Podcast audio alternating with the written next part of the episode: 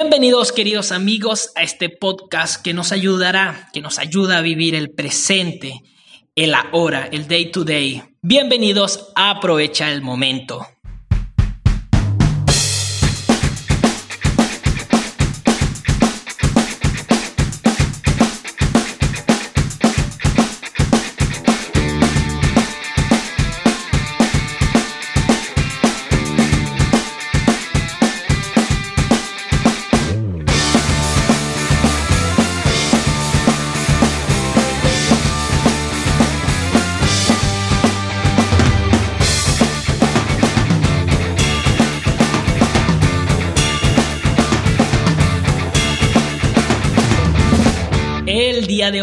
Estoy bastante contento, muy, muy contento. Yo creo que más que muchacho comiendo caramelo, para no decir otra cosa, porque de verdad eh, se da una, una causalidad, una causa. Desde hace mucho tiempo quería ver, hacer un podcast, pero no había algo o no había alguien con quien comprometerme verdaderamente que me llevara a decir, lo tengo que hacer, lo tengo que hacer, lo tengo que hacer. Y todo surgió así, por cosa de Dios, esas causas que Dios permite en la vida. Y me toca hablar con, con Isa, con Isángela, nuestra invitada del día de hoy. Ella se va a presentar muy bien porque eh, es una experta en muchas cosas, sobre todo en hablar como un buen mexicano. Ya ese chiste lo vamos a estar haciendo. Eh, pero sobre todo eh, es una, una chica muy emprendedora, es una mujer que, que ha desarrollado un proyecto excelente y que a todos los que puedan escuchar este audio creo que lo van a ayudar.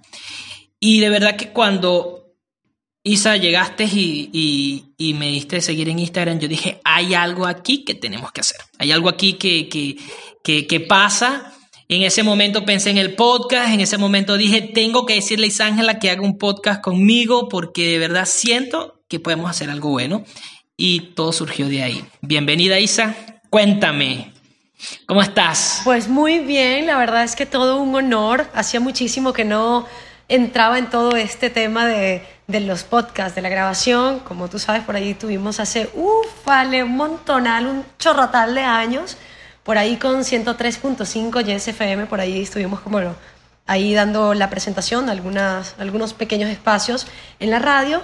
Y pues la verdad es que extrañando mucho este, este medio y agradecerte a ti la cordial invitación, la verdad es que no sabes, para mí fue, wow, qué rico uno volver a escuchar de, de, mi gente, de mi pueblo, eh, creo que siempre lo llevo como muy arraigado aunque como bien me dices, tengo el acento medio mexicano, pues no, la verdad es que sí, no lo voy a negar. Además, ustedes son los primeros testigos en esto. Eh, yo nací pues en Santo Tomé, pero crecí y estuve mucho tiempo en Puerto La Cruz, en Anaco, eh, que ahí fue donde te conocí. Entonces, pues qué bonita diosidencia. Y ahora sí, cuéntamelo todo. Para servirle estamos. Bueno, bueno, primeramente eh, eh, que te presentes, eh, que, cuentes qué está haciendo Isángela. Claro, tú te tienes que presentar. Después te cuento por qué tú te tienes que presentar. Lo hacemos tras cámara. No, este, preséntate porque, ¿sabes? Una de las cosas, yo particularmente, a mí no me gusta presentarme. ve que en el primer programa eh, dije, mi nombre es Jesús Lozada. O sea, no me gusta tanto decir qué soy, qué hago, pero sí hay que decirlo porque a la gente de repente está escuchando el podcast y dice, ajá, ¿y quién es Isángela? Eh, tal vez eh, no, no se han metido en el Instagram y han visto lo que hace Isángela, pero sí, eh, y, no tanto lo que uno estudia, sino este propósito de vida que tienes. Me gustaría que hablaras más en tu presentación de, de lo, lo, que estás haciendo desde tu propósito de vida, más allá de lo que has podido formarte o tener o estudiar. es lo que te está moviendo hoy en tu vida. ¿Qué está haciendo Isángela hoy en día? Pues bueno, totalmente creo que coincidimos mucho en eso. Yo cuando me toca siempre abrir una conferencia o algún curso, siempre me hago, no, así de que no, espérense a ver, y nada más pongo la imagen ahí en los títulos y todo el rollo, y, y siempre eso como que lo dejo para después, porque sí es importante, sí nos ha costado muchísimo pero al final del día la gente no te recuerda por eso, la gente te recuerda por la historia que estás contando, por lo que significas o por aquella pequeña frase que hace que toque su corazón y diga, ok, esto le dio sentido a un tema que yo traigo. Entonces, pues bueno, hablando ya un poquito más, eh, abriendo confianza, pónganse a gusto los que nos están escuchando. Eh, actualmente eh, me dedico a trabajar con personas para impactar organizaciones, para trabajar y mejorar procesos, pero como está más que claro, no hay ningún tipo de mejoría dentro de una organización si no hay un crecimiento personal eh, a nivel interno. Entonces, pues, ¿a qué me dedico? Me dedico a, a impactar a la gente, me dedico a dar amor cada vez que puedo, a si me piden un consejo, ser muy sincera, muy objetiva y decir lo que pienso a través de, de mi poca o mucha experiencia, tanto en el tema de vida como en, el tema organizacional. Entonces, pues bueno, básicamente a eso me estoy dedicando hoy, además de ser esposa, eh, de tener acá una organización que tengo el, el, honor de dirigir, que se llama CDH Training and Development. Es una consultoría, damos capacitación, damos entrenamiento, conferencias a cualquier parte del mundo, Estados Unidos, México, eh, y espero ya pronto nos llamen a, a, tierras venezolanas para poner el nombre bien alto. Bueno, sería, sería importante y sería bastante chistoso e increíble este, traerte a Venezuela. Mira que, que no sería nada malo, es una muy buena idea ahora que lo estás diciendo. Ya cuando dijiste a todas partes del mundo dije, bueno, pero ¿por qué no vienes a Venezuela? Pero bueno, haremos eso haremos eso con más, con más calma. Mira, a mí me llamó mucho la atención cuando, cuando empecé a ver tu Instagram. De verdad, vi eh, una Isángela que no me esperaba en el futuro. Sabes que uno como que siempre ve a las personas, Isángela y yo nos conocemos desde chamitos, desde que uh. estudiamos. Este, Isángela estudió con mi hermano, estudió con mi hermano, ella era un año mm, eh, antes que yo, ¿verdad? Sí, un año, un año más atrás que yo. Así es. Pero de verdad, como dice por ahí, nos conocemos desde atrás, eh, pero desde que estábamos muy niños, íbamos a las mismas fiestas, coincidíamos con el mismo grupo de, de amigos. Tú hacías tenis, ¿no? Claro, tenis. estuve. Sí, no, tenis en Campo Norte. Tiempo, sí, ahí estuve, pues casi claro. toda mi adolescencia me la pasé ahí en las canchas de tenis. Ah, ves, entonces sí, este, de verdad que, que compartimos muchas cosas y, y, yo te, o sea, cuando vi lo que estabas haciendo, yo dije, guay, este giro, este giro que para mí fue un giro, obviamente, eh, que está haciendo Isángela, porque, ¿sabes? Nunca te había visto eh, eh, eh en ese mundo de, de capacitación o, más que todo de dar esa, ese, ese contenido, ese ese intercambio de, de, experiencias con las personas. Obviamente te había visto más en la parte de, del deporte y había visto una Isángela, sí extrovertida siempre, este, muy alegre, pero de verdad que me, me, sentí muy bien porque vi eso en ti. Yo dije, oye, qué chévere, qué chévere que Isángela esté haciendo esto, más porque me identificaba contigo. Decía, oye, esto es lo que me gusta a mí. Y yo decía, qué, qué fino, pues, ¿no? Entonces, ¿qué, ¿Qué ha sido de, de esa Isángela que conocí en primaria y, y, hoy en día es esta entrenadora, eh, esta coach, esta conferencista y más que todo esta persona que, que, le gusta transmitir y a través de su experiencia inspirar a otras personas a, a cambiar? Pues bueno, ¿qué te cuento? Híjole, me ha pasado de todo, como ustedes también han de saber arriba y abajo. Eh, vengo, me vengo a México por una oportunidad de estudiar y aquí estaba mi hermano mayor, César, y me dice mi mamá, yo estaba, eh, ya acababa de terminar mi escuela y me dice, ¿sabes qué? Tienes una opción, o te vas a Londres a terminar de macizar el inglés, o te puedes ir y haces tu carrera en tres años y medio eh, de publicidad y relaciones públicas, que de eso me gradué pero luego tardé nada más siete meses graduada en eso y ya me, me adoptaron aquí. Entonces, pues bueno, te doy así como un poquito de, de, de aspecto para que te des una idea qué ha sido de mí.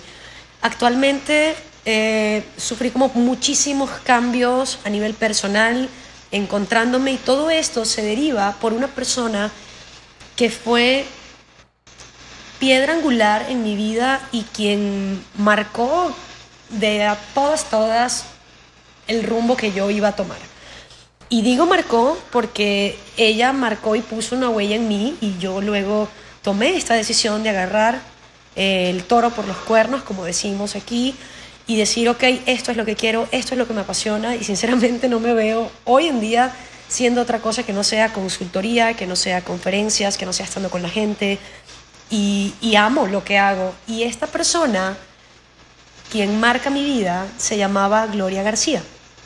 Gloria García es una señora muy reconocida, o mejor dicho, era una señora muy reconocida aquí en, en Monterrey, eh, en la parte de consultoría en desarrollo organizacional, muy metida en la parte humana, una coach de otro nivel, a nivel ontológico, y pues resulta que es mi suegra. Y mi suegra me dice, necesito que dejes de estar allá con tu tema de la publicidad y las relaciones públicas y que te vengas a trabajar conmigo. Como ustedes sabrán, el primer día que te dicen, oye, pues, ¿qué cara tú pondrías si te digo, oye, pues es que tu suegra te quiere a ti a trabajar allá? ¿Qué onda? ¿Qué dirías? Bueno, si mi suegra me dice, ven a trabajar conmigo, yo digo, bueno, suegra, eh, no sé, me, va bien en mi empresa, estoy bien, no, no, ¿sabes qué es fuerte? Es fuerte, es fuerte, porque obviamente cuando uno conoce a su suegro, eh, claro, eh, mi suegra yo la amo, la amo bastante, porque eh, luchó mucho con mi esposa, y yo creo que si mi suegra no fuese tan persistente, una mujer tan luchadora, mi esposa no hubiese sido mi esposa porque de verdad lo que ella pasó eh, fue difícil. Sin embargo, es, eso, es difícil porque la confianza, y ahorita me pasa porque yo trabajo con mi papá, trabajo con mi hermano, y es rudo trabajar en una, en una empresa familiar y cuando me comentaste que tenías, y vi que la empresa era familiar, dije, ah, te entiendo. No es fácil porque los roles... Los roles se, se, se, mezclan a veces y es difícil eh, saber mantener el rol de, hey, estamos hablando como empresa o estamos hablando como familia y no es fácil, pero eh, qué buena decisión. Pues. te, felicito porque hoy en día estás ahí, estás ahí, ¿no? Sí, la verdad es que más que más que una oportunidad, yo esto lo veo como un legado porque me han pasado y me siguen pasando cosas tan extraordinarias que, que la verdad es que no podría explicarlo en un podcast nunca más. Se me hace que ahí tienes que vivirlo y decir, wow, no sé qué es esto, no sé si son conexiones, si son diosidencias, no sé si es todo lo anterior junto, pero algo hay que nos une y que nos conecta a todos muy, muy fuerte. Y, y total, ella llega a mi vida y me dice, yo quiero moldearte, yo quiero formarte.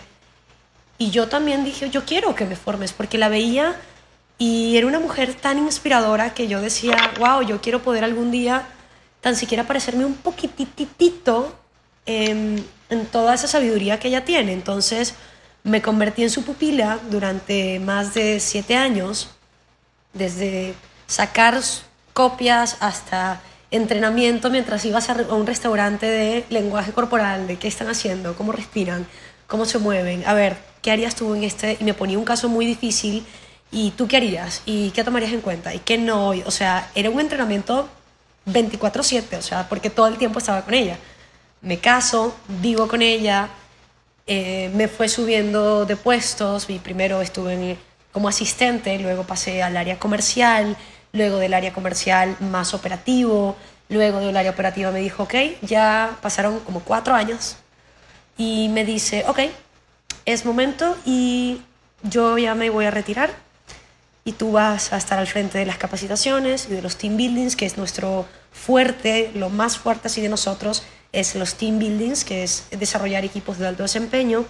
Entonces, me da la dirección general y pasan cuatro meses y ella falta y papá Dios le llama y para mí fue todo un reto y lo sigue siendo eh, el que esa vara está bien alta, ¿no? Y decir todo el tiempo esta expectativa de, wow, lo tengo que hacer mejor y tengo que pulir y entonces es cuando surge en mi vida la maestría en desarrollo organizacional, donde ahora sí me pulo más en temas duros, en temas de indicadores, en temas como más... Eh, sí, pues creo que la mejor forma de llamarlo es así, el tema duro, ¿no? Los, están los soft skills, que son los que manejamos muy comúnmente a nivel coaching, y están los temas duros, que son temas estratégicos, que al final del día a la empresa o a la organización, ahí es donde quieren llegar. Entonces, tomé como tengo ahorita la herramienta de esta parte dura donde te voy a levantar tus resultados, donde te aseguro que tu equipo va a ser más productivo y también donde te aseguro que van a ser mejores seres humanos, que ese yo creo que es el gusto más, más grande. Entonces, bueno, así es como estamos hasta ahorita. No, buenísimo. Y, y sabes, me, me, llama mucho la atención porque yo creo, yo creo en las causas, yo creo que Dios, eh, hay una frase del Papa Juan Pablo II que a mí me pega mucho, que es que el amor lo explica todo, el amor me lo explicó todo, dice él. Y yo creo que, que, eso fue, pues. Yo creo que lo que te unió a ella fue el amor, ella vio en ti principalmente ese amor, te aseguro que su experiencia... Eh, en todo este proceso le hizo ver lo que tú no estabas viendo. Y, y, hace poco grababa el primer podcast y decía eso, buscar ayuda. Cuando no sabemos qué hacer, cuando no estamos aprovechando el momento, la ayuda es necesaria porque las personas pueden ver en nosotros lo que no estamos viendo. Y creo que eh, no, no, es, no es casualidad, es causa de que tú te convertiste en su yerna, te convertiste en su mano derecha y te convertiste en la que seguía su legado, pero es por eso, porque había amor, porque había amor de por medio en todo eso. Y lo sigue habiendo. Claro, e, es que si no hubiese habido amor, obviamente tú no siguieses ahí, tú no estuvieses ahí, estuvieses haciendo otra cosa, no estuvieses casado con su hijo, tantas cosas que no hubiesen pasado. Entonces el amor estuvo presente desde que ella te vio, desde que ella te reconoció y dijo, vente. Y se lo fuiste demostrando y por supuesto que el amor con amor se paga. Entonces fuiste creciendo a donde estás y de verdad que me lo cuentas y obviamente eh, qué bonito se siente, se siente de poderte reencontrar con, una, con un lugar que no esperabas que sucediera eso. Tal vez te fuiste con la idea de, bueno, voy a estudiar porque mi mamá me mandó, porque tal y ya, y después me regreso a Venezuela y listo y ya cumplí, no hay rollo. Pero entonces era necesario que salieras de Venezuela, era necesario que te encontraras con estas personas, era necesario que, que, pudieses abrirte a, una realidad totalmente diferente. Pues. Y me imagino que la pasaste mal, eh, me imagino que fue duro salir de Venezuela, ¿no? Uy, uy, uy, yo creo que vamos a tener que abrir un podcast diferente para eso. Este, el tema es resiliencia, lo que veníamos platicando y masticando así en estos días y, yo creo que vamos siendo resilientes a cada momento. Ahorita que dices, híjole, la pasaste mal. Yo llegué aquí a, México y no se me olvida nunca con una maleta, una sola maleta, y había un colchón en el piso, no había ni siquiera el, box que le llaman, la cajita, ¿no? Nada, el puro colchón, así, en el piso. Un 24 de diciembre y hacía un friazo horrible aquí en Monterrey. Y me acuerdo que yo lo primero que agarré y dije fue, ok, volteé a ver los dolaritos que tenía así en una mano y volteé a ver mi maleta y dije, ok, voy a empezar. Porque yo sentía que si llegaba y me ponía a llorar iba a ser peor. Entonces en ese momento agarré y mis dolaritos en la mano y le dije a mi hermano, oye, aquí dónde puedo comprar sábanas. Sábanas, porque no tenía nada más, no tenía ni sábanas, nada. Y me llevó aquí en el Walmart, y total, ya le puse la sábana, llegué, compré, me instalé. Y mi maleta durante más de un año fue mi mesita de noche, donde ahí yo ponía a cargar mi teléfono, donde dejaba mis apuntes, donde incluso compré una lamparita este, que todavía la guardo con mucho recuerdo. Y así fui, o sea, fui haciendo como despacito, poco a poco, el soltar. Me acuerdo que los primeros tres meses le tuve que pedir a mi mamá que no me hablara y le dije, mamá, ya no me marques, ya está volviendo el acento, te estás notando. Y, le digo, y le decía, mamá... Me gusta, hay que hablar más así. Sí, entonces le decía, mamá, ya no me marques, porque en el momento en que mi mamá me marcara, estuviera donde estuviera, estuviera en la universidad o estuviera en, en, en el autobús o en donde fuera, yo era a llorar a moco suelto, o sea, no, y no había forma de que me calmara y le solita le dije, ¿sabes qué? Necesito como sanar esto, dame tres meses. Pasaron como unos, sí hablaba con ella, pero ya no me llamaba, o sea, por teléfono, por llamada, no, solo por mensaje, porque donde la escuchaba era como mi quiebre, ¿no? Y, y híjole, fueron, bueno, yo dejé allá familia, mis mejores amigas, mi novio, dejé, dejé todo atrás y fue empezar de cero. Y yo creo que mucha de la gente que va a escuchar este podcast está pasando por esta situación o va a pasar o está tomando la decisión de decir, bueno, me voy o no me voy. Y, sea cual sea tu decisión, quiero que sepas que no vas solo y con esto te digo, tienes primeramente a Dios y también te tienes a ti. Siempre he pensado que tenemos que tener dos tipos de fe una fe en un poder superior que nos sostiene, que nos guía, que quizás de decir, híjole, pues ¿qué andas haciendo? de, a veces de las decisiones que tomamos, pero también una fe de creer en ti y de que, pues quién sabe con qué te vas a topar, pero que te vas a lanzar y que vas a poder porque has podido antes. Entonces aquí se me sale un poquito eh, esa, esa parte mexicana de decir, ¿Cómo chingados que no? O sea, claro que puedes. Si ya pudiste antes, en muchas ocasiones, siempre vas a poder de nuevo con el reto que, se te ponga encima. Y, y totalmente, eh, yo creo que muchas personas se van a identificar contigo porque, claro, tú te vas de Venezuela, no en esta época de diáspora de, de tantas personas que se fueron, sino te fuiste hace mucho tiempo. Te fuiste ya saliendo de bachillerato, ¿no?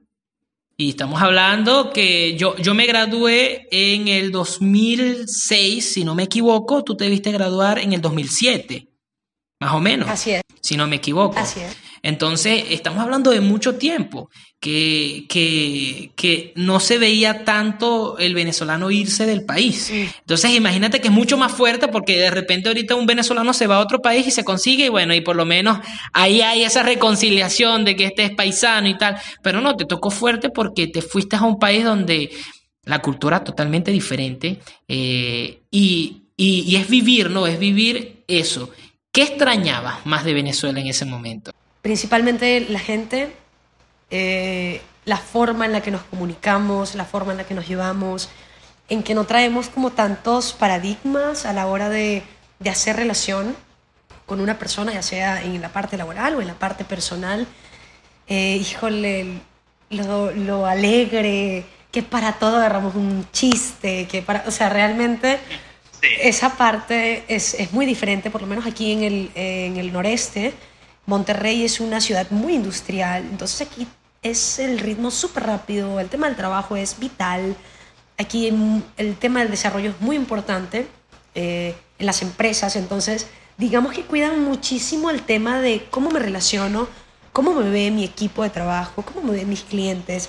Entonces aquí si uno llega así como que siendo demasiado alegre, gracias, como demasiado alegre o se puede malinterpretar. Entonces, digamos que eso lo extraño mucho, porque yo extraño decirle a alguien, mi amor, muchas gracias, y no, y no que a los dos minutos me venga a pedir el teléfono.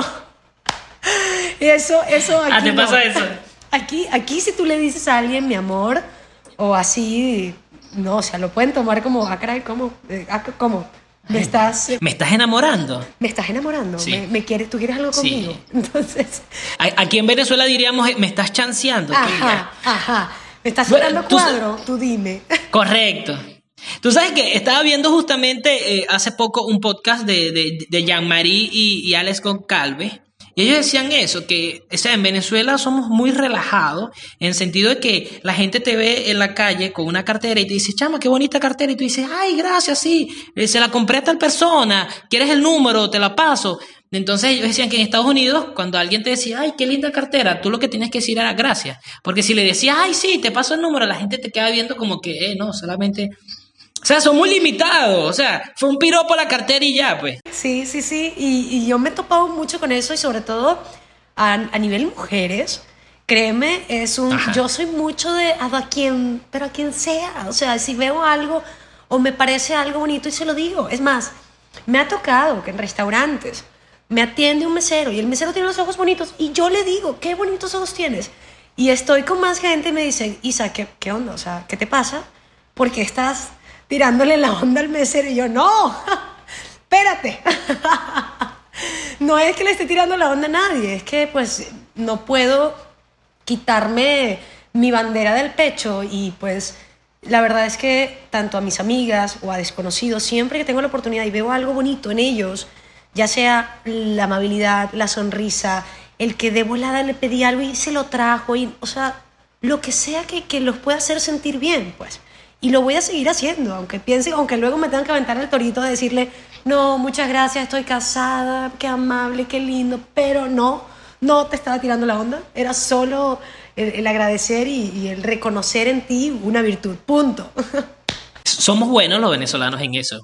Eh, reconocemos mucho eso, eso. O sea, yo creo que es que somos tan, tan light, pues somos tan, tan sueltos que es que eh, decimos lo que sentimos. Yo creo que eso es lo que hace que muchas personas se sientan tan cómodos en Venezuela.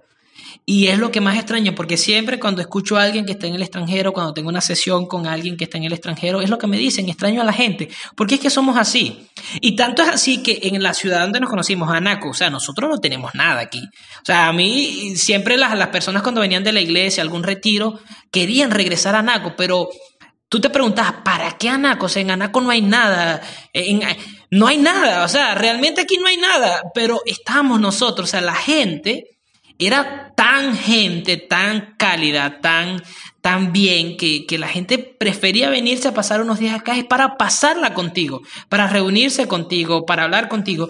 Y creo que, que eso también debió ver tu suegra en ti, eso, eso tan genuino de nosotros que tal vez iba más allá de lo profesional, sino a lo humano y, podía tocar e, esa fibra, ¿no? Sí, sí, sí, totalmente. Yo creo que eso ha sido una de las cosas que a mí me ha servido sobre todo a nivel coaching, cuando no estoy tocando temas organizacionales o temas de gestión de cambio, que son como otro tipo de, temas, sino que ya le quitas la coraza al gerente o a la directora y ves al ser humano que te dice, tengo broncas, no sé cómo hacer con esto, ¿tú qué harías? Dime, dime cómo lo ves. Entonces, ya que, que a través de esta calidez que comentas y de esta humanidad, reconoces al otro y le das ese puente donde alcanza él a ser testigo de la interpretación que le está dando a lo que le está pasando, ¿no? Entonces, como coach, yo creo que eso es algo que nos, que nos distingue mucho y que debería de ser para nosotros ley, prácticamente, esta calidez. Totalmente, totalmente. Creo que cuando hacemos coaching, eh, la persona se tiene que sentir cercana a uno. O sea, claro, hay, hay, hay ciertos parámetros donde uno tiene que mantener pues el, el, eh, el, rol que cada uno está llevando en el proceso, pero creo que ir a un coach y, y, que sea totalmente frío, como que, como uno le dice aquí en Venezuela, tan antiparabólico, o, tan, o tan distante, o sea, bueno, ¿para qué vengo para acá? Entonces creo que, eso es importante, pero también es importante ver lo que ha hecho México en ti. ¿Qué te ha dado México? ¿Qué, qué, qué hizo México? aparte, aparte de tu forma de hablar hoy en día, el acento neutro que tienes, un acento tan... Ay, pero no, pero es bueno. Se me dibuja una sonrisota eh, en mi cara y, y, me alcanzo a ver aquí en la, llamada que estamos haciendo, la sonrisota que, que, se me pinta. Este, además de darme este pilar tan grande que fue Gloria, me ha dado gente que me me ha guiado, gente que me ha enseñado, eh, me ha dado muchas oportunidades. México es un país de oportunidades gigante y si sabes moverte y si sabes hacer muy bien tu trabajo eh, y tienes como todas estas aristas que, que se necesitan para, para, salir adelante, lo tiene todo. O sea, México, yo estoy enamorada de México, en definitivo, si no, no me hubiera quedado aquí. Este, además de la obvia razón, el por qué pues, en nuestro país no, no hay como este, faltan muchas cosas vaya, para poder hacer un, futuro, eso es más que obvio, pero ni siquiera quiero tocar el tema en eso, quiero más bien resaltar las cosas bellas de nuestro país y que en cualquier chancita que, que tengamos que nos inviten, ahí estamos de nuevo.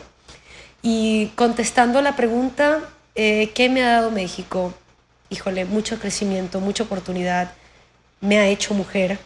México me hizo mujer. Yo llegué aquí prácticamente saliendo de la adolescencia y me dio toda esta madurez, toda esta visión, todas estas ganas de seguir creciendo y que esto no va a parar solamente en México. Déjenme les digo, ya cada vez nos ampliamos más y más y más y ya llegan, empiezan a llegar recomendaciones de, oye, ya quiero que vengas aquí a, a Estados Unidos y quiero una consultoría y quiero una conferencia o quiero esto. Entonces, eh, yo creo que el cielo va a ser el límite.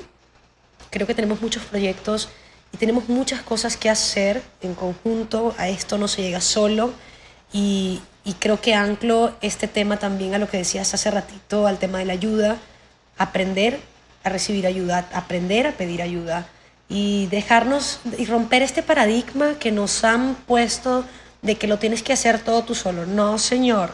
Lo de ahorita son las sinergias. Lo de ahorita es esto que estamos haciendo. No, totalmente, eh, totalmente estoy de acuerdo contigo porque algo que, he aprendido es que el acompañamiento es necesario y, me pasó a mí porque a veces creemos que porque sabemos mucho, porque tenemos mucho conocimiento, porque ayudamos a otras personas, ¿no?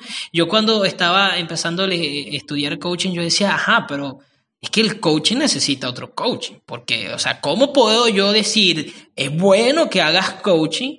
es bueno que tengas un proceso de coaching y yo me, me rehúse a, tener un proceso de coaching. Entonces, sí, sí pienso como tú, yo creo que es el momento de nosotros trabajar en equipo. Eh, por más que yo entiendo que hablar de Venezuela cuando hablamos de las cosas negativas, sí hay cosas negativas, hay muchísimas cosas negativas, pero en este momento de crisis han salido muchas cosas positivas, muchas personas que, que se han partido la cabeza pensando, pensando qué hacer, qué hacer, personas que, que han sabido enfrentar la realidad. Obviamente, yo le decía a mi esposa, emprender en Venezuela es rudo, es, es muy rudo. Nosotros veníamos haciendo todo un proceso de, de promoción de talleres de convivencia y justamente cuando tenemos la convivencia que vamos a dar, ¡pam! Empieza un problema con la gasolina, que se va la gasolina de toda Venezuela, las colas son kilométricas, eh, echar gasolina en Venezuela es una aventura, ahorita está mejorando, pero justamente cuando estamos nosotros con el negocio, con el evento, cae esto. Entonces, claro, uno no se espera nada en Venezuela, pero justamente hablamos de, de hoy en día de la resiliencia, o sea, cómo enfrentarse a tantos problemas, cómo salir adelante. ¿Qué es para Isángela la resiliencia? ¿Qué es para Isángela? Vámonos por partes. Primero vamos a decir qué es la resiliencia. Pues la resiliencia es la capacidad de sobreponernos o superar momentos difíciles o traumáticos, independientemente de lo que sea. Si estamos hablando de un duelo, de, de lo que sea, cualquier tema que para ti haya sido difícil, eh, eso significa la resiliencia. Para mí, ¿qué es resiliencia? Ya a nivel ISA, ya olvídate del el, título y todo esto, yo creo que es levántate de nuevo. Es levántate de nuevo y hazlo rápido y además hazlo con buen humor. O sea, no basta que te levantes, porque todos nos levantamos eventualmente, pero el cómo te levantas también es muy importante.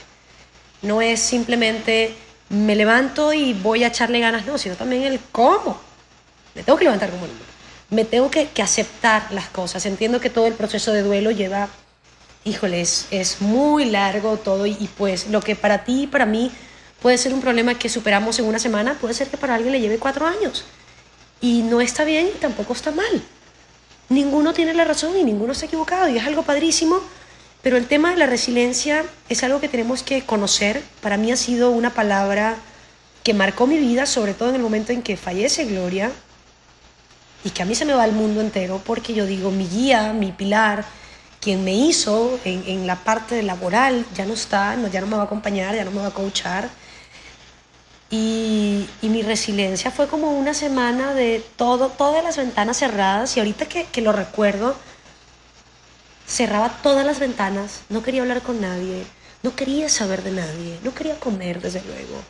Estaba viviendo todo mi proceso de duelo muy fuerte y, Gloria me preparó para este tema. O sea, Gloria me preparó para la resiliencia. Y Gloria me hablaba de tanatología cuando ella sabía que le quedaban meses para fallecer. Entonces, créeme, fue todo un, proceso muy fuerte.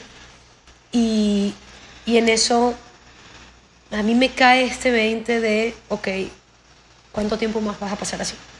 Porque ella me, ella me preparó para todo esto. Y y me llama mucho la atención porque cuando estábamos hablando, obviamente, eh, tú me preguntas por qué eh, la resiliencia te pareció buen tema.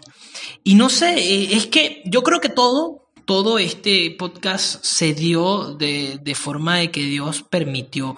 Porque cuando te pregunto a ti, bueno, ¿qué tema te parece bien? Y me dices resiliencia y te comentaba, yo nunca había hablado de frente a la resiliencia. O sea, sí uno la comenta porque hay que pararse y todo eso, hay que seguir adelante, hay que entender para qué está el sufrimiento en la vida que, que, estás pasando, pero nunca tocaba hablar de la resiliencia. Y, y cuando me lo dijiste, lo acepté de una forma tan natural que es que sentía que tú tenías algo que contar de eso. O sea, lo, lo, lo intuía y no era que sí, siento que Isángela va a decir. No, o sea, me pareció tan de ti tan, tan que venía naturalmente de ti, decía, esto entonces es lo que hay que hablar. Y me amoldo y voy a empezar, y investigo y estudio, y, y cuando eh, voy estudiando y voy buscando, como te decía, me gusta mucho eh, meter y utilizar historias, veo una historia que, que me engancha mucho más con el tema me engancha tanto que, mañana, como te decía, voy a dar una charla y quería cambiar el tema de mañana por dar el tema de la resiliencia. Y la gente en la, en la empresa me dice, bueno, Jesús, ya hemos dado ese tema varias veces, pero bueno, como tú lo quieres dar, tal vez es diferente. Y yo dije, bueno, al final no voy a dar el tema de la resiliencia, lo dejaré para otra ocasión, pero, pero me, me, me, impactó mucho porque la historia habla de, de, una persona que ya está cansada de vivir, que está cansada de sus fracasos, que está cansada de tanto intentarlo, intentarlo y no conseguir nada. Y la mamá le dice, ven acá, acompáñame a la cocina, pone dos, tres, este, tres ollas a hervir con agua y en una mete una zanahoria. Ajá. No, bueno, la, la, la, mía es con una zanahoria. Eh, mete una zanahoria, un huevo y, y unos granos de café. Entonces e, ella pone a tocar a su hijo la zanahoria antes, ¿cómo está? Está dura. Mete. Cuando saca la zanahoria después de hervir el agua, le dice, tócala. Y él le dice, ¿cómo está la zanahoria? Está blanda. ¿Cómo está el huevo? Y entonces cuando él pela el huevo, dice, no, el huevo ya está duro. Y, y, le da a probar el café y el chamo le, le gusta, pues porque obviamente que le guste el café, eso es lo máximo. Mi café en la mañana siempre. Entonces ella, él le dice, ajá, pero ¿qué, ¿qué, me quiere decir con esto? Y ella le dice, bueno, sencillamente, el agua hirviendo son nuestras situaciones difíciles en la vida. La zanahoria entró como algo fuerte, duro, pero a través de las circunstancias difíciles se ablandó, se debilitó, se volvió nada. El huevo entró como una persona de un corazón suave, maleable, que por el exterior se veía fuerte, pero en las circunstancias difíciles se endureció por dentro. Por fuera parecía lo mismo, pero por dentro estaba dura, estaba rencorosa. Y el café pudo adaptarse en medio de su dolor y transformó la situación. Tanto así que ahora tú te estás tomando algo que te gusta. Entonces, ¿qué prefieres ser? La zanahoria, el huevo o el café. Y obviamente, ¿quién no quiere ser el café hoy en día de poder entender que del agua hirviendo, del dolor, poder transformar un significado de vida? de saber y entender y comprender de que todos vamos a sufrir, porque la vida es un sufrimiento, pero hay una frase de, de, de, tener la capacidad, tener el honor de saber llevar mi sufrimiento es lo máximo, porque le damos sentido a nuestra vida que además de eso también yo le agregaría el tener el valor de decidir, porque así como, como también te preparas para eh, trabajar tus estados de ánimo y, y, trabajar y gestionar tus emociones, creo que también hacemos lo mismo a la hora de enfrentar un, un tema que nos duele y que todos tenemos nuestra bolsita de, de temas que nos duelen. Y fíjense que creo que la resiliencia te da como como muchas habilidades, por ejemplo, te permite recuperarte y ahí el tema del tiempo es clave, porque mientras más rápido tú aceptes que eres tú quien se necesita mover y no la situación, más rápido nos vamos a poder salir de, esta situación y sobre todo de este mindset, porque mucho del sufrimiento del cual hablas es mucho la perspectiva que yo le estoy dando. En mi caso, que, que, que platicaba ahorita acerca del duelo de Gloria, yo le decía, bueno, es que es que me va a hacer falta. Por eso, pero ella estaba súper lista. Y ella se había despedido de todo el mundo y ella había hecho ya y vivido su vida como la quería. Pero era mi perspectiva de me vas a dejar sola, de no voy a tener yo esto o lo otro. Entonces, yo creo que tenemos como. Hay varias razones y aquí se las voy dejando del por qué, eh, por qué desarrollar esta, este tema de la resiliencia. Uno, te permite recuperarte más rápido Dos, pues no te vas a dejar vencer, sea lo que sea, sea una pérdida de un ser querido que nos duele y eso quizás hay algunas pérdidas que no se recuperan nunca o que no, se, no te recuperas tú quizás nunca, pero tu vida sigue. Y tan sigue que sigue también gente y se queda gente todavía que te ama, que te necesita y que por eso no se vale que te dejes vencer por eso. Otro tema ahí eh, por, la, por la cual creo que vale la pena es que te ayuda a, manejar la presión, a manejar el estrés, o sea, cuando lo afrontas, cuando te das la oportunidad de verlo sobre todo en otra perspectiva. Nosotros que estamos muy metidos en el tema de coaching, vamos a entender esto muy bien, el tema del observador. Cuando te pones en tercera persona, alcanzas a ver cosas que ni por aquí, que si no lo haces de esa forma, dices tú, ¿cómo me cae el 20? ¿no? De la situación en la que estoy, cuál es mi ideal, el, poder hacer estos tres escenarios de bueno, y si me muevo y si hago algo al respecto, y si no me muevo y no hago absolutamente nada, y si hago otra cosa, y ver en como un enfoque sistémico, pero hasta dónde van a impactar estas decisiones, tanto para ti como para los demás. Un, un tema, yo creo que ahí cuando tocamos el tema de resiliencia es el que a veces nos ponemos mucho el, el yo mismo, yo mismo, yo mismo, yo mismo, yo mismo, yo mismo, y nos envuelve el sufrimiento y hace cuenta que no alcanzas a ver nada más. Y cuando tenemos esta oportunidad de, platicarlo así, en bona, padrísimo, porque el que tú me des tu perspectiva, Jesús, el que cuando platiquemos con alguien, sobre todo con alguien profesional, wow, wow, las revelaciones que se dan. Totalmente contigo, eh, estoy de acuerdo. Yo creo que, mira, si nos estuviésemos tomando un café, lamentablemente estamos muy lejos, sería muchísimo mejor porque nos explayamos a hablar. Y es que me pasa a mí lo mismo, yo, yo uno de los, de los momentos más impactantes en mi vida, lo comentaba hace poco en un post de, Instagram, fue cuando eh, termino mi, mi, mi termino mi carga académica, eh, yo termino pensum normal en cinco años, mi, ingeniería industrial, y yo siempre era una persona que se sobreponía a las cosas porque quería estudiar algo, no se da, empecé a estudiar lo otro, me gustó, me llevó a lo que quería. Eh, cuando estudié ingeniería industrial, decido mira, yo después de esto quiero estudiar psicología industrial, porque siempre me ha gustado el tema de, aportar valor, de llevar, de dar charlas, de hacer convivencia, siempre, toda la vida me he enamorado de eso, y bueno, desde la iglesia lo vengo haciendo. Lo traes en la sangre, lo traes en la sangre, por tu mamá y tu papá son unos masters, y lo llevas aquí en tu sangre. Y es que, es que eso, es uno, uno lo vive. Y entonces, ¿pero qué pasa? Llego, termino mi materia y, empecé a llenarme de tantas cosas que fui aplazando mi, mi tesis.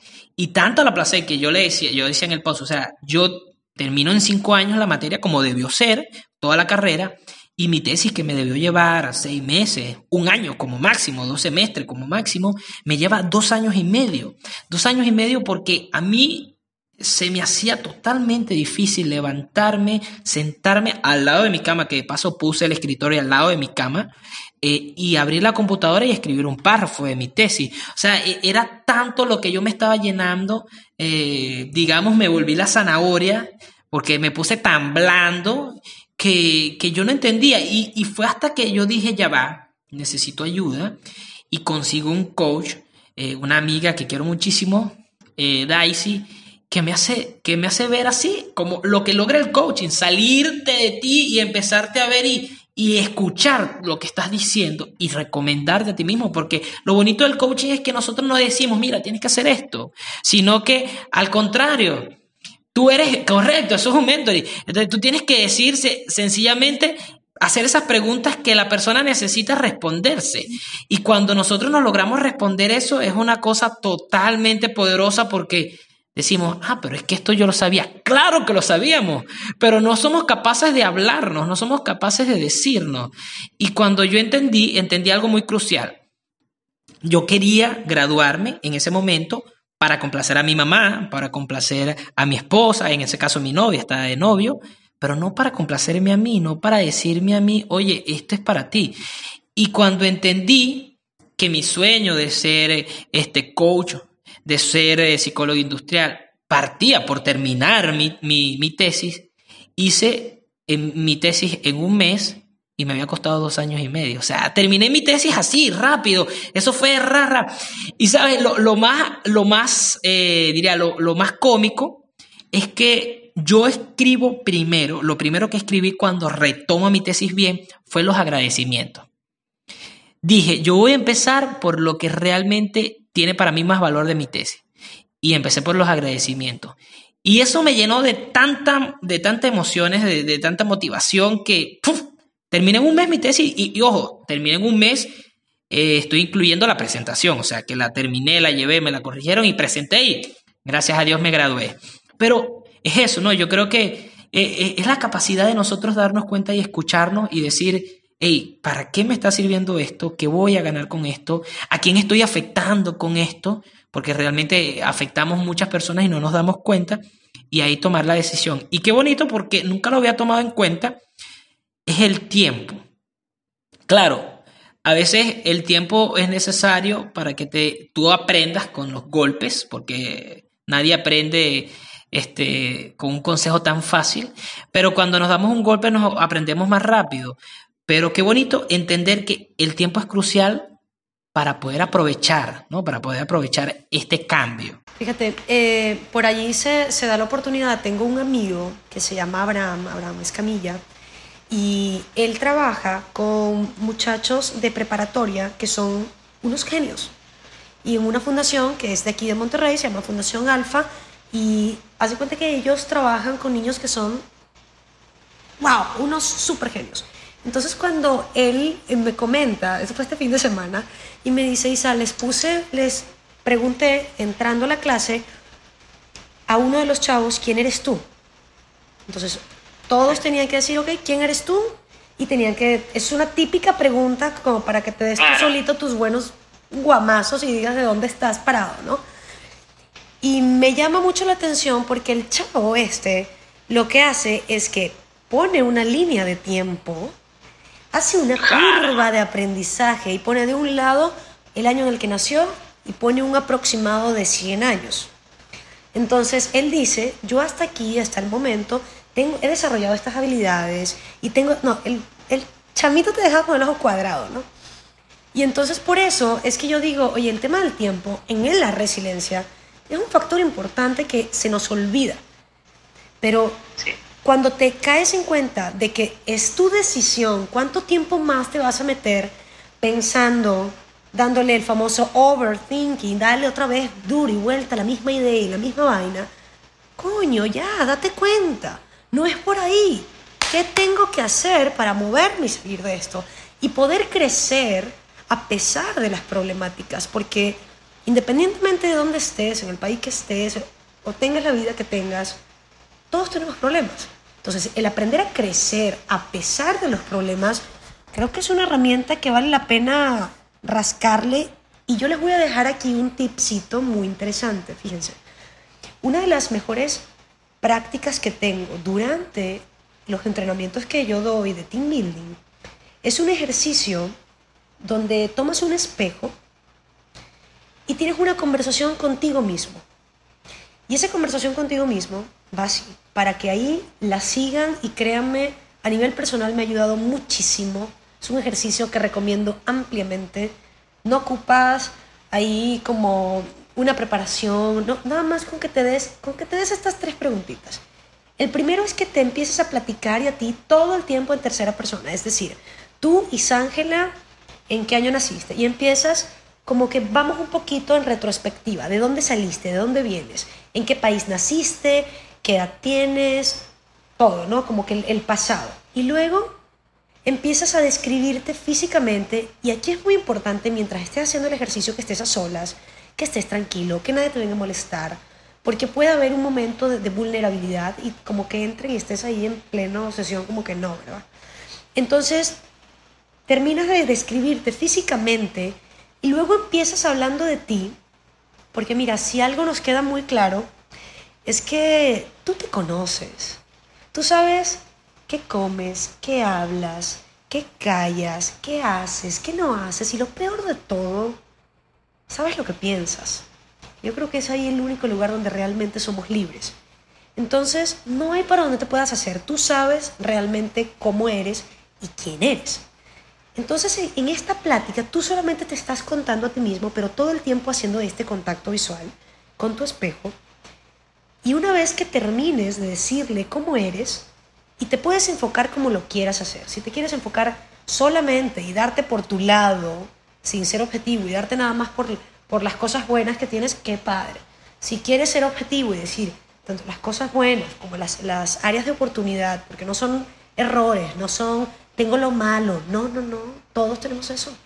Y no, no es, no está escrito en tu piel, son comportamientos, punto. No es que yo soy así, hay que quitar este, este mito de no eres. Tienes un comportamiento así, pero no eres así. Porque nada nos puede determinar como tal tan fuerte. Y además tampoco debemos de permitir, mucho menos un área de oportunidad, que determine el que eres. Por favor, cambiemos un poquito de ese dialecto de decir, yo tengo este comportamiento. En el momento en que decidas y te agarres los pantalones y empieces a tomar decisiones diferentes, vas a tener resultados diferentes. Entonces, cierras esta parte, ya una vez que te, te, describiste físicamente, cierras diciéndote tres consejos, solo tres. Ya una vez de tu plática y que tuviste esta conexión contigo mismo, dile, y yo a ti, Jesús, te doy tres consejos. Y te los vas a decir. Y créeme, no hay, no hay una conversación tan franca, porque sabes, es como, no hay un espacio para lo bueno o para lo malo, pero tu ser, desde lo más profundo, te va a decir que necesita, te va a decir qué es lo importante para ti, si lo importante es tu familia, si lo importante es tu trabajo o qué, pero va a salir allí en esa conversación.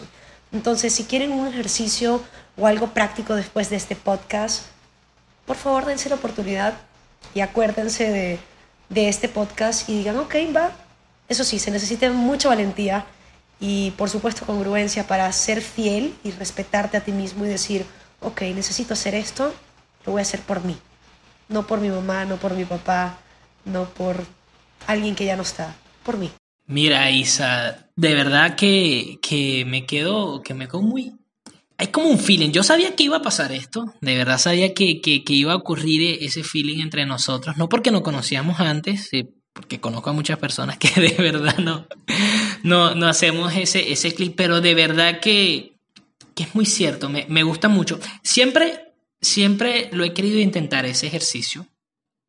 He hecho otros y, he, y he puesto en práctica otros y he recomendado otros, pero ese es muy profundo y es eso, es es ser sinceros con nosotros mismos, es ser auténticos. Mañana voy a hablar de eso en la, en la charla que me toca. Es ser realmente auténticos y decir lo que realmente somos. Y que ese es el problema, que eh, nuestro ego trata de aparentar a los demás algo y eso es lo que hace que nosotros no podamos salir de, de, ese problema que estamos teniendo, ¿no? Entonces, eh, de verdad que a mí me encanta, me encanta, me encanta todo lo que has dicho, me ha encantado todo porque, mira, tenía un poco de preguntas acá que te las pasé, pero obviamente tú me las respondiste todas y eso sin preguntarla, obviamente. Y Ángela, estamos comunicándonos telepáticamente, no crean que las cosas son así, ¿no? Pero de verdad que sí, porque eh, eh, creo, una de las preguntas era que si todos debemos ser resilientes, y claro que sí, todos debemos ser resilientes, porque es que a todos nos pasan problemas, a todos nos pasan, este, dirás tú, broncas, a todos nos pasan eh, situaciones difíciles y, tenemos que levantarnos. Hay un amigo mío que te lo presentaré en algún momento, eh, se llama Leonardo. Él tiene una cuenta que se llama Párate y Sigue, la puedes seguir en Instagram. Y él sufrió mucho de bullying por, por problemas que tuvo desde niño y, y, me gusta mucho porque es eso, porque realmente tenemos que pararnos y tenemos que seguir. ¿no? Y no es solamente levantarte, es seguir caminando, porque te puedes levantar, pero te quedas estático, ¿no? Caminando para dejar huella. Eventualmente nos vamos, nos vamos a ir, todos vamos para el mismo lado, todos, todos, exactamente todos. Pero el, el tema es cómo lo quieres vivir y cómo quieres seguir caminando. Y si quieres seguir caminando, bueno, ¿quieres seguir caminando dejando huella? O nada más así por encimita, que cuando ya no estés ni quien se acuerde de ti o, que hagas falta, o sea, a ver, que, que tan siquiera tu vida tenga un, un, significado o un propósito. Y si no lo tienes, tampoco te sientas mal. Empieza a tocar puertas y di, ¿sabes qué? Y ahora voy a intentar esto, y ahora voy a intentar esto, hasta que encuentres algo que te guste, créeme, hay tantas cosas en el mundo que para todos los gustos hay, para todos. Quiero trabajar mi espiritualidad, están las religiones. No quieres por las religiones, hay otras opciones. Lo importante es que lo hagas. En la parte familiar, oye, es que yo no tengo familia. Se hace la familia. O sea, no, la familia no es quizás mamá y papá y que también aprovecho el tema, ya agarré yo vuelo, perdón Jesús, que tú sabes y tú entiendes esto, que uno se apasiona en el tema, pero aprovecho el paréntesis para que cuando nos falte algo en la vida, ya sea tu papá, tu mamá, en mi caso mi suegra, mi familia que no tengo, mi país, mis raíces, que no tengo dinero, que no tengo cómo hacerle, que estás hundido allí, acuérdate de no echarle la culpa o, o escudarte en estas excusas para no levantarte y ponerte a hacer lo que sabes que tienes que hacer. Porque créeme, cuando te entra este, este enfrentamiento duro, decir, bueno, muy bien, define, ¿qué es lo que tienes que hacer? Objetivo, define. ¿Qué quiero? Salir de esto. ¿Cómo le tengo que hacer? Y van a salirte solitas estas opciones. Por eso es que a mí me encanta el coaching, porque a través de las preguntas, creo que es más importante saber hacer preguntas que dar respuestas. Porque las preguntas te llevan a lugares de revelación, de crecimiento para ti y para el otro. Y, y que cuando nos damos la oportunidad de no, no escudarnos en el, es que mis papás se divorciaron, pues sí, mis papás se divorciaron, ¿y luego? No, pues es que yo soy la menor de tres hijos y, mi mamá fue madre soltera y, pues, no, a ver, que en Venezuela está también de, de la fregada, pues no importa, tú desde donde estás y con lo que tienes, tienes el deber de levantarte, porque además tenemos la capacidad, todos, todos, Entiendo que no todos tenemos los recursos, pero todos tenemos esa capacidad de levantarnos y tú tienes que creértela y decir, ¿sabes qué? No sé mañana, pero hoy voy a dar lo mejor de mí. Punto. Y hacer lo que tengo que hacer.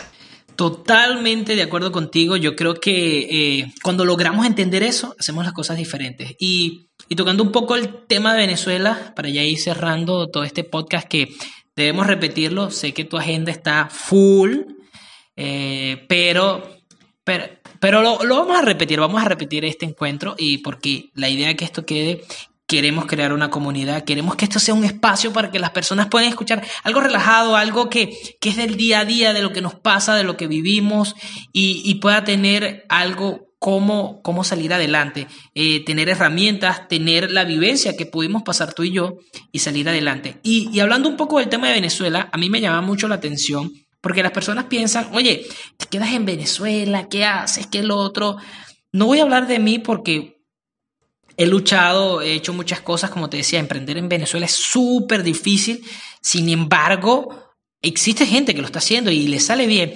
Hace poco hablaba con un amigo, eh, un hermano de la iglesia, que fue a un pueblo acá cercano, Aragüe, Barcelona, y él, es, él trabajaba en la aduana, todo este tipo de cosas, totales que al final tuvo que salir. Y le pregunté, ¿qué estás haciendo ahorita? Y me dice, estoy vendiendo helado. Pero de esos helados caseros, pues que, en Maracaibo no se le dicen posicle, polo, no sé cómo le dicen en México a los helados. Me tendrías que decir a los helados de esos que comíamos en vasito. O, las tetas, o las tetas que, que nosotros conocíamos. Las tetas son en una bolsa. Creo que allá le dicen, ay, chupis. No sé, se me olvidó ahorita. Bolis, bolis, bolis, bolis, bolis, bolis, algo así. Bueno, total, e, eso, eso, y yo le digo, y te va bien, porque sabes, cuando uno le dicen este tipo de cosas, uno, uno como que piensa, ah, bueno, es algo normal. Y él me dice, bueno, sí, yo vendo 100 helados diarios, y yo, barra, 100 helados diarios, sí, o sea que mensualmente estaba vendiendo como 3.000 eh, helados, sí, probablemente puedo vender eso. Y yo digo, excelente. Porque mientras una persona se queja porque no tiene trabajo, porque no tiene el poder adquisitivo, porque las cosas en el país están mal, otras personas se ocupan de ver qué hacer, porque él me decía, oye, no sé qué estoy, no sé qué podía hacer, y dije, necesito dinero, necesito efectivo, porque esto es una situación en Venezuela un poco extraña. Eh, el efectivo vale más que una transferencia. Eh, no sé si te lo han explicado, pero es algo un poco difícil de explicar. Y entonces él dijo,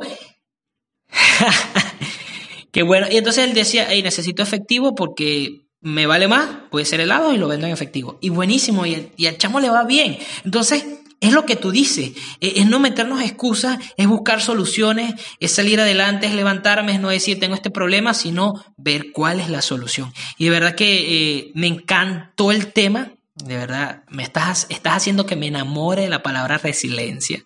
Sí, enamórate, porque yo creo que todos, todos lo necesitamos y que, y que más gente sepa de esto, porque todos tenemos esta capacidad de ser resilientes y que conforme más lo vas haciendo, el tiempo que, que duras en este espacio de, de, duelo se hace cada vez más corto. O sea, es así como, como tenemos esta capacidad donde, eh, voy a hablar un poquito aquí de, me voy a meter en temas del cerebro, que me fascina el tema del cerebro, eh, tenemos una pequeña red neuronal.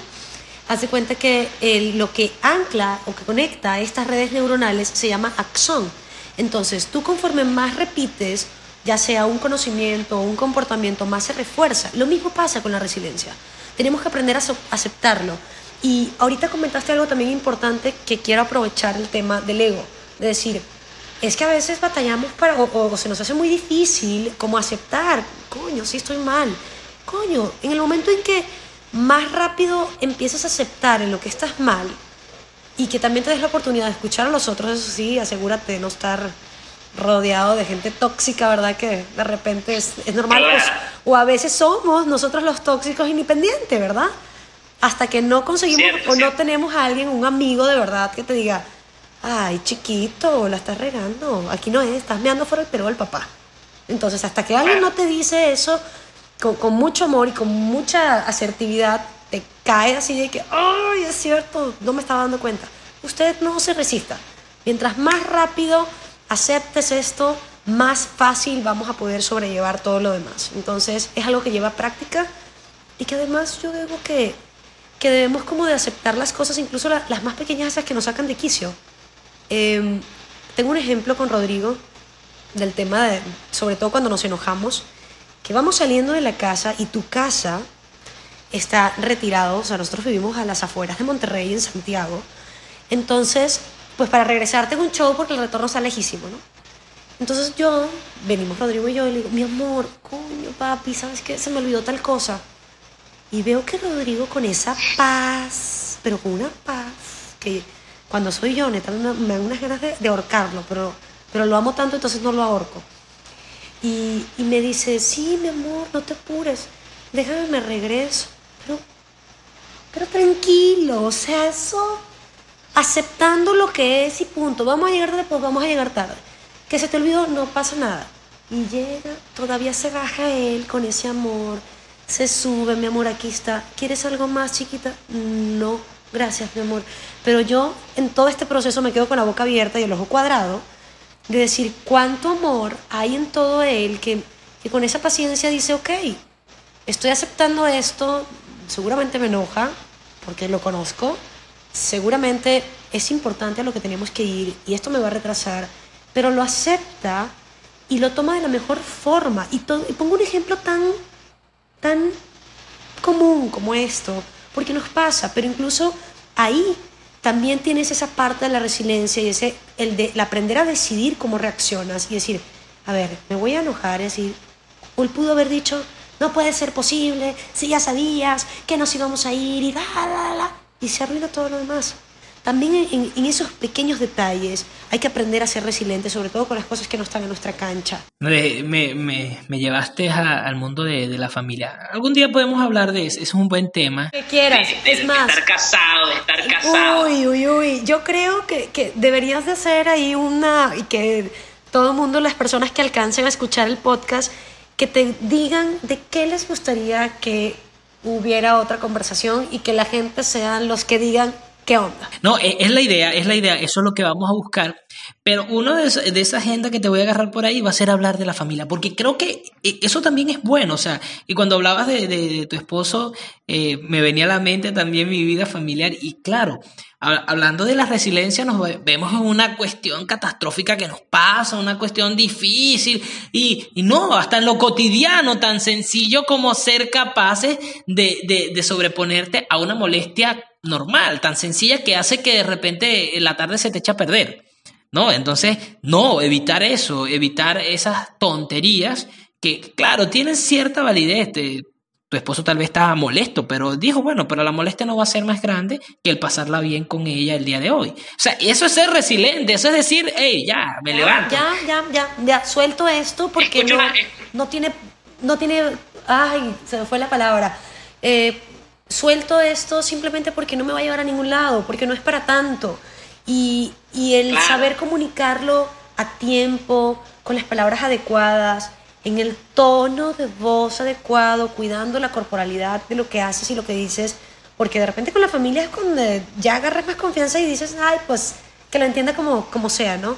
Entonces, híjole, sí, ahí es donde yo digo, sí, un poquito más de, sensibilidad, de, de, de, entender también que esto es por nosotros, ¿eh? Incluso no es por tu esposa, no es por el jefe, no, porque realmente el desgaste físico que, que hace tu cuerpo tan grande para volver a poner todos tus niveles bioquímicamente hablando en niveles normales, no, no, no, no, espérame, o sea, es un desgaste enorme. Entonces, a ver, también aceptar, bueno, ya está así, ¿cómo más lo puedo hacer? Ya, a ver, lo explico, mi amor, porfa, la otra tema es cuidado. Y ya, o sea, no voy a dejar que esto, aunque no sea perfecto como yo lo quería, me lo arruine. Y aunque no sea perfecto, lo disfruto, sea lo que sea. De verdad que ha sido una experiencia maravillosa este podcast contigo. Eh, ya llegando al final, creo que vamos a tener un bonus como, como una especie de, de, bonus que, que, vamos a hacer aparte del podcast, porque bueno, no va a ser demasiado largo, pero prometo que sacaré hasta dos programas si es necesario, porque de verdad la conversación es, es importantísima, o sea, es darnos cuenta de tantas cosas. Te agradezco a ti inmensamente, inmensamente el poder dedicar este tiempo. Estuvimos agendando muchos días, pasaba, pesaba, no, lo cambiamos, pero vale la pena, de verdad, agradezco a Dios que, que diera esa, esa casualidad en nosotros. Eh, esperemos que vengas a Venezuela para visitar a tu mamá, para que hagamos algo juntos, podemos hacer algo juntos. Y me encantaría ir a México, y me encantaría ir a México, uno, porque me encanta lo que haces y me gustaría vivir lo que haces eh, en vivo. Dos, porque a mi esposa le encanta México y me tiene un chichón hecho de que la lleve a México. Entonces, bueno, es un objetivo, es un objetivo. Y, quiero lograrlo, quiero lograrlo. Ella quiere ir a México, bueno. Y, y a mí me gusta la comida mexicana, así que bueno, todo, todo se confabula para hacer eso, para, para ir a visitarte. No, pues aquí te tenemos de todo, te tenemos la comida. Estás cordialmente invitado cuando vengas a Monterrey o si ando por allí en cualquier otra parte de la República alguno de nuestros talleres este, o cursos que, que tengamos por allí. Créeme, yo me las ingenio y, allí vas a estar con nosotros. Eh, desde luego también... Seis, seis, meses antes yo te ubico. Claro que si tú no te preocupes, aquí nos coordinamos y hacemos que, que las cosas sucedan.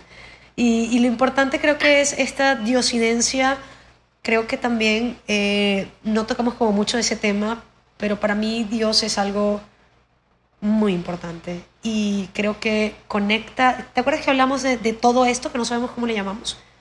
Y que todo lo conecta y que todo lo sabe y que dices tú no puede ser y tú conoces a no sé quién y, y que se da así de repente que esta red gigante de posibilidades para ayudarnos entre unos a otros.